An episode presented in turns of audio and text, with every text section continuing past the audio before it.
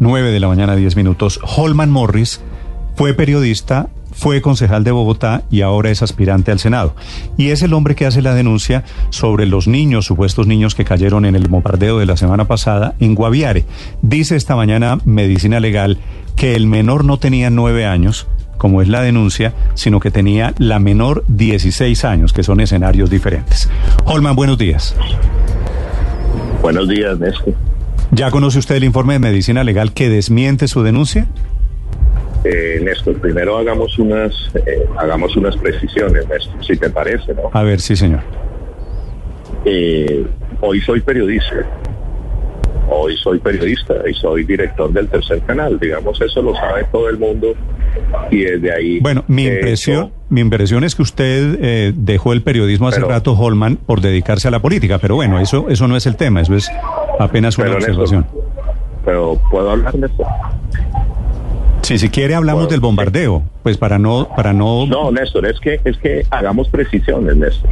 Hagamos precisiones. Yo hoy soy periodista del tercer canal, soy director del tercer canal. Desde allí sale la información, que es lo que la información que hoy está generando polémica. Pues me parece que es importante ese elemento. Que si soy aspirante al Senado, todavía no lo he decidido, Néstor. Todo eso lo dirá la gente, lo dirán muchas circunstancias. No me disgusta pero todavía yo no he anunciado mi aspiración. Ni siquiera sé por qué movimiento voy a aspirar. Vale. Pues, entonces, entonces hablemos, hablemos de su denuncia. Medicina Legal dice esta mañana Holman que no había niños ni de 9, ni de 10, ni de 11 años, como dijo usted ayer, muertos en ese, en ese bombardeo. ¿Por qué la diferencia? Bueno, entonces vamos a, ¿De dónde saco yo la información, Néstor? Y creo que ese es el debate y pertinente totalmente, por supuesto. Mira, Néstor, en la zona, en la zona entre Caquetá, Guaviare, desde el año pasado se ha producido un reclutamiento forzado de menores. Hay alrededor de 20, más de 20 niños desaparecidos en la zona. Niños que se perdieron a su mes, que iban, visitaban a su familia, decían que los habían reclutado forzadamente, visitaban, en fin. Esa es una primera circunstancia. La segunda circunstancia es cuando se conoce el bombardeo, el 2 de enero, cuando se conoce el bombardeo del 2 de marzo, perdón, las familias de Cachicamo, familias campesinas de Cachicamo, Puerto Colombia, Calamar, llegan hasta Villavicencio y San José del Guaviare. Y eso genera la información de que hay niños perdidos, niños desaparecidos y que posiblemente perdieron la vida en ese bombardeo.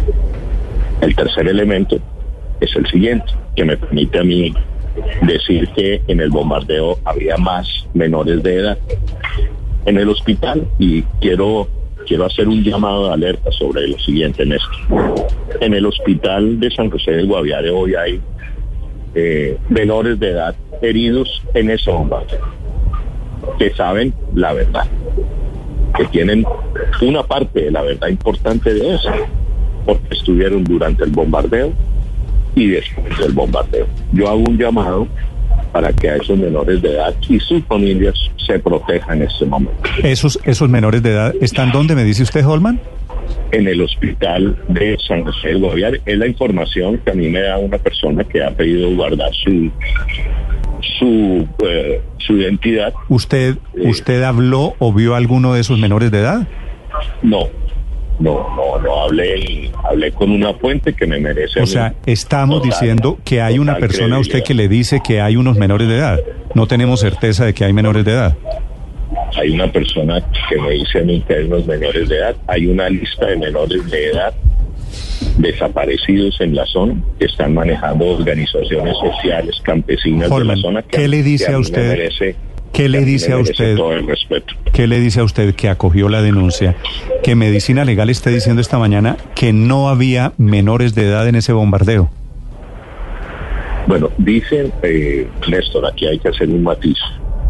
Eh, hay un menor de edad informe, en el informe que dice medicina legal.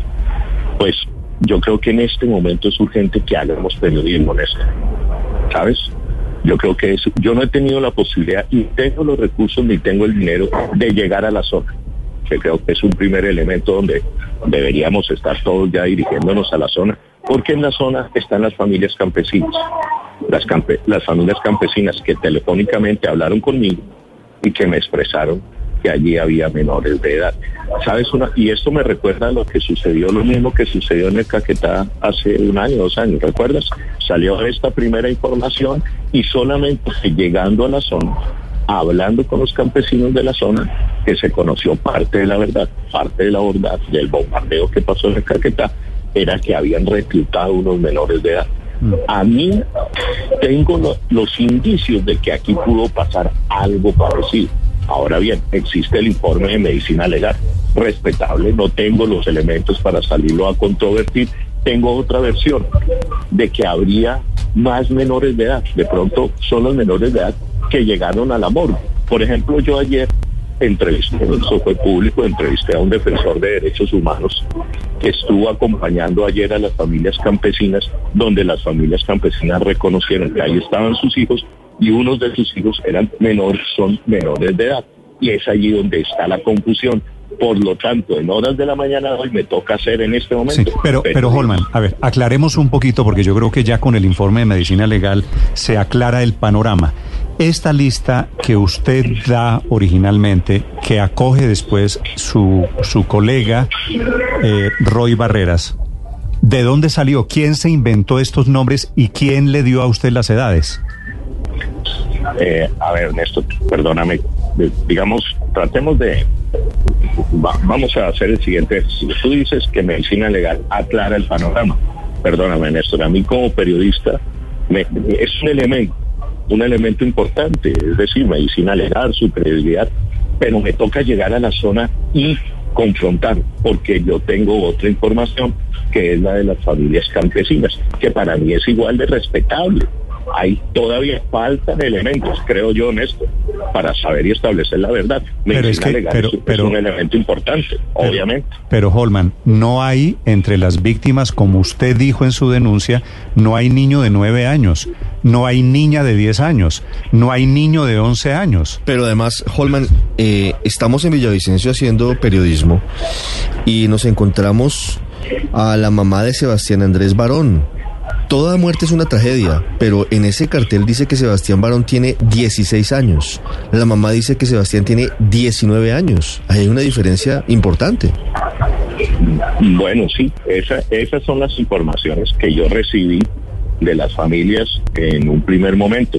Ahora bien, Néstor, tengo entendido que hay otros cuerpos, que hay cuerpos que se han perdido, que hay cuerpos que no aparecen, por eso te digo que, todavía esto eh, está por esclarecerse. Esa es la información que yo Sí, pero por, por esclarecer, le, pregunto a usted el informe de medicina legal y usted me dice, me consta porque me contaron, que es una nueva teoría periodística. Eh, ¿Ese me contaron pudo estar equivocado, Holman? Ese me contaron, no, yo, yo le creo a las familias. Yo creo que todavía hay bastante caos, eh, caos por acá. pero, pero, fueron familias. Pero, si le eh, creemos a las familias, perdón, Luz María, entonces hay que creerle a la mamá de Sebastián que no tiene, no tiene 16, sino 19. Y es un elemento, como digo, no menor en la discusión, porque usted más que nadie sabe que, que hay una diferencia muy grande entre lo que ocurre con la muerte de un combatiente de 16 y lo que ocurre con un combatiente de 19 años sí, yo creo que hay que creerle a la familia Sebastián, yo creo que hay que creerle a las familias campesinas que dicen que en este momento están recibiendo un sinnúmero de presiones para cambiar versiones. Usted habló, Holman, usted habló con las familias, las familias Navarro, Jaramillo, Guerrero, Chávez, García, Díaz, Merchán, Maecha, Cano, González, Montilla, Marmolejo, Sánchez, Zambrano, o habló con una ONG que le dio los nombres de estas personas? Hablé con organizaciones sociales que tienen ese listado de menores de edad desaparecidos y que dicen que las familias eh, señalan que fueron, eh, están perdidos y que presumiblemente eh, murieron en ese ataque. Hay que encontrar esos Pero mire, pero mire que ya vamos en que ya, ya vamos en que son niños perdidos que presumiblemente murieron en el ataque. Son dos cosas diferentes. Exactamente, pero yo me mantengo en esa lista de los niños hasta que no aparezca en ¿Ok? Y me mantengo hasta que no lleguemos a la zona, no hablemos con las familias, me mantengo en la lista de esos niños desaparecidos que presumiblemente murieron en el bombardeo. Sí, pero, pero Holman, yo dejo la precisión. Presumiblemente, Después, después de la denuncia, de la corrección de medicina legal, estamos hablando presumiblemente desaparecidos, presumiblemente que estaban en el campamento de Gentil Duarte. Yo no sé si estaban en el campamento de Gentil Duarte, estaban ahí, eso, esa es la información del ejército. Yo creo que sí hay un reclutamiento forzado en este país, en todo No, el su país. y denuncia, creo- en su denuncia usted dijo, para confirmar que en, di- co- comillas, que en dicho bombardeo llevado a cabo en la vereda de Buenos Aires habrían muerto aproximadamente 14 menores de edad. habrían muerto. Habrían muerto. Pero, pero Holman, usted que es periodista, que es director de un canal, usted sabe de la importancia de tener rigor, de chequear, de contrastar las fuentes y sobre todo de verificar y corroborar los datos. ¿Cómo da uno ese salto de una lista de niños desaparecidos y perdidos en la zona a decir que podrían haber terminado víctimas de, un bombardeo por parte del ejército? porque la historia así lo señala. Esos son los antecedentes de este país, lamentablemente, eso no es culpa mía. Es decir, si tú recuerdas, si hacemos memoria y contextualizamos esto, el marco de los últimos bombardeos en zonas de conflicto donde se cruzan denuncias de familias de desaparición de niños, fue lo mismo que sucedió en el bombardeo de Caquetá. Ese antecedente a mí me permite decir, cuando aparecen 20 familias diciendo que se desaparecieron sus niños y aparecen esas familias angustiadas después del bombardeo, me permite establecer una serie de indicios que me llevan a, a mí a decir probablemente los niños estaban en ese campo. Y Holman, si El están, testimonio- el si esos niños, Escúchame, el testimonio de la niña que está en San José del Guaviare es, es muy complicado. Yo no, me han pedido que no lo revele. Por eso pido la seguridad para esa niña y ojalá la fiscalía prontamente le tome declaración a esa niña y ojalá ah, exista la protección del 6CR y de la Defensoría del Pueblo para esas familias. Holmas, si, Holman, si esos niños están desaparecidos, ¿por qué la noticia que usted entregó no es que los niños están desaparecidos y que fueron reclutados por disidentes de las FARC aparentemente? Sino la denuncia es que están desaparecidos y que el ejército, que resultó que no era cierto, los mató en un bombardeo. Yo no he dicho eso, Néstor, perdóname. ¿Dónde dije yo eso? ¿Dónde dije yo eso? ¿A dónde me quieres llevar, Néstor? Que ¿A usted no ha denunciado la desaparición de los niños, sino denunció que habían muerto en un bombardeo que no fue cierto. No, denuncié que presumiblemente, ojo con este término que todos lo utilizamos, es el ABC del periodismo, cuando no tenemos confirmación, presumiblemente, y los indicios históricos de este país reciente, de este Ministerio de Defensa en su comportamiento en bombardeos, cuando aparecen mediadas denuncias de desaparición de niños, me hace llevar a decir presumiblemente y posiblemente por el dicho de los familiares, me dicen que presumiblemente pudieron haber perdido la vida ahí en ese campamento. Hay una versión oficial que dicen que empezamos con 10 y ya vamos en 14. Es el primer reporte del Ministerio de Defensa. ¿Y quién dice que no pudieron ser más? Por eso hay que llegar a la zona, Néstor. Ustedes que tienen recursos importantes pueden hacerlo y empezamos a establecer la verdad. Si al final del día yo me equivoco, no tengo ningún problema en reconocerlo, Néstor. Ese no es mi problema. Aquí lo que estamos diciendo y la denuncia de fondo es que en este país hay una pandemia en este momento que se llama reclutamiento forzado de menores por bandidos de las disidencias, por bandidos del narcotráfico y nadie le quiere poner bolas a eso. Y que al final del día, si sigue ese reclutamiento forzado y aparecen bombardeos, pues van a morir niños que para mí no son máquinas de muerte, sino son inocentes. Y que lamentablemente la historia nos dice que tenemos un ejército que ha cometido falsos positivos de hombres honorables y de mujeres honorables, pero que hay una sociedad democrática que no quiere más un ejército que cometa falsos positivos ni que se bombardee en campamentos donde viven niños o donde hay niños que están siendo, para mí no son máquinas de muerte, perdónenme la expresión con Diego, Diego que fue compañero mío del Consejo de la Ciudad de Bogotá, pero yo no comparto la expresión de que los niños sean máquinas de muerte. Aquí los niños campesinos en las zonas de conflicto están siendo víctimas del peor horror y terror que es no tener oportunidades y la única oportunidad que se les presenta es la guerra. Es ahí donde debe estar el debate en esto. Es ahí donde debe estar el debate. Yo, to- yo le creo a, a medicina legal, sí. Lo que no me caso es que creo que pueden haber más víctimas de menores de edad en ese bombardeo también, y que hay que descubrir dónde están esos menores de edad. Es Holman Morris que hace, que hizo la denuncia con su reacción esta mañana después de conocer el informe de medicina legal. Gracias, Holman. ¿Dónde está usted?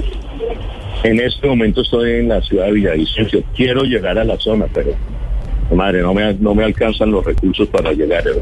Ese es el punto. Ese, ese como periodista en este momento es mi gran tristeza y mi gran tragedia, que no tengo cómo llegar a la zona. Eso es. Holman, le ofrezco, le ofrezco una cosa. Haga reportería, haga reportería para allá. Usted que dice que sigue siendo, sigue ejerciendo el periodismo, haga reportería y, y si son reportajes imparciales, neutrales, Blue le compra reportajes neutrales, imparciales, bien hechos. Eh, Néstor, ¿y quién es el juez para que diga que son, tú vas a ser el juez o yo soy el juez de que son reportajes neutrales y bien hechos? ¿Quién va a ser el juez de eso? Ah, no, eso sí le toca. Eh, hay un jefe aquí, sí, en eso sí estamos de acuerdo. Ah, bueno, bueno, porque entonces pones ese matiz y queda uno como que, uy, me pones ah, ahí no, pero una es que, es que, es que ahí volvemos al ¿No? comienzo. En lo que no creo es que se construya una candidatura política sobre verdades, eh, sobre, No, sobre verdades. eh, que no lo son, como resultó que no era cierta esta denuncia del bombardeo que afectó a niños. ¿A qué te refieres que se construyan candidaturas sobre eso, que, Me parece que- que ahí... que ahí- usted ahí está estás- que usted está ahí montando está está faltando utilizando un canal en YouTube para decir que hace periodismo y está haciendo campaña política que me parece legítimo. Ahí faltas el respeto como es una característica tuya, Néstor. Tienes que quitarte esa costumbre de faltarle respeto a la gente. Yo hago periodismo desde un canal que claramente y públicamente ha dicho que tiene una mirada progresista de este país. He dicho que tiene una línea Ustedes, pero que pero es la de Holman, los estamos estamos humanos, es que que yo le estoy dando la razón. Igual, Usted tienes- es un activista político. decir- tú tienes que decir, y a mí me parece complicado, tú en la información cuando hablas del gobierno tienes que decir que eres el cuñado del presidente Iván Duque. Y eso le genera a uno claridades y uno puede... Pero eso no es una novedad, no me lo diga Holman como si estuviera haciendo un descubrimiento. Lo que sí es No, un descubrimiento pero- pero es que la que entrevista, la entrevista que usted hizo ayer hoy quedó rajado como periodista usted, Holman. y usted no, reconoce, no reconoce un error. No había niños en el bombardeo. Néstor, Néstor, tú no me vas a decir ni me vas a dar tú a mí a dar clases de periodismo, por favor, Néstor. Tú no me vas a decir que tú me rajas. Entonces dame tus lecciones de Yo te- periodismo. Yo te respeto a ti, yo te respeto, tú estás emitiendo unas opiniones personales, nadie... Tú estás emitiendo otras opiniones personales, Me- todo es legítimo. legal- Pero son legal. opiniones, son opiniones. Medicina- medicina No son verdades. Medicina, medicina legal saca un informe que es respetable. Yo te estoy diciendo, y va a ser siempre mi característica, lo que me enseñaron a mí mis maestros de periodismo, siempre ponerme al lado de la gente. Y el lado de la gente en estos momentos son las familias campesinas, Néstor. Y hasta que no aparezcan esos niños que estas familias están bu- buscando, pues no me puedo casar con la versión de medicina legal. Ok, ok. Así es. Y tú no me puedes decir a mí que eso no es cierto tampoco. Sino la invitación, Néstor, es que hagamos periodismo. Yo no tengo forma de La llegar allá a ese invitación, sitio. la invitación, la invitación, Holman, es que respetemos la verdad, pero tenemos usted y yo, por supuesto, miradas, miradas diferentes. Gracias por estos minutos, Holman. Gracias, Néstor.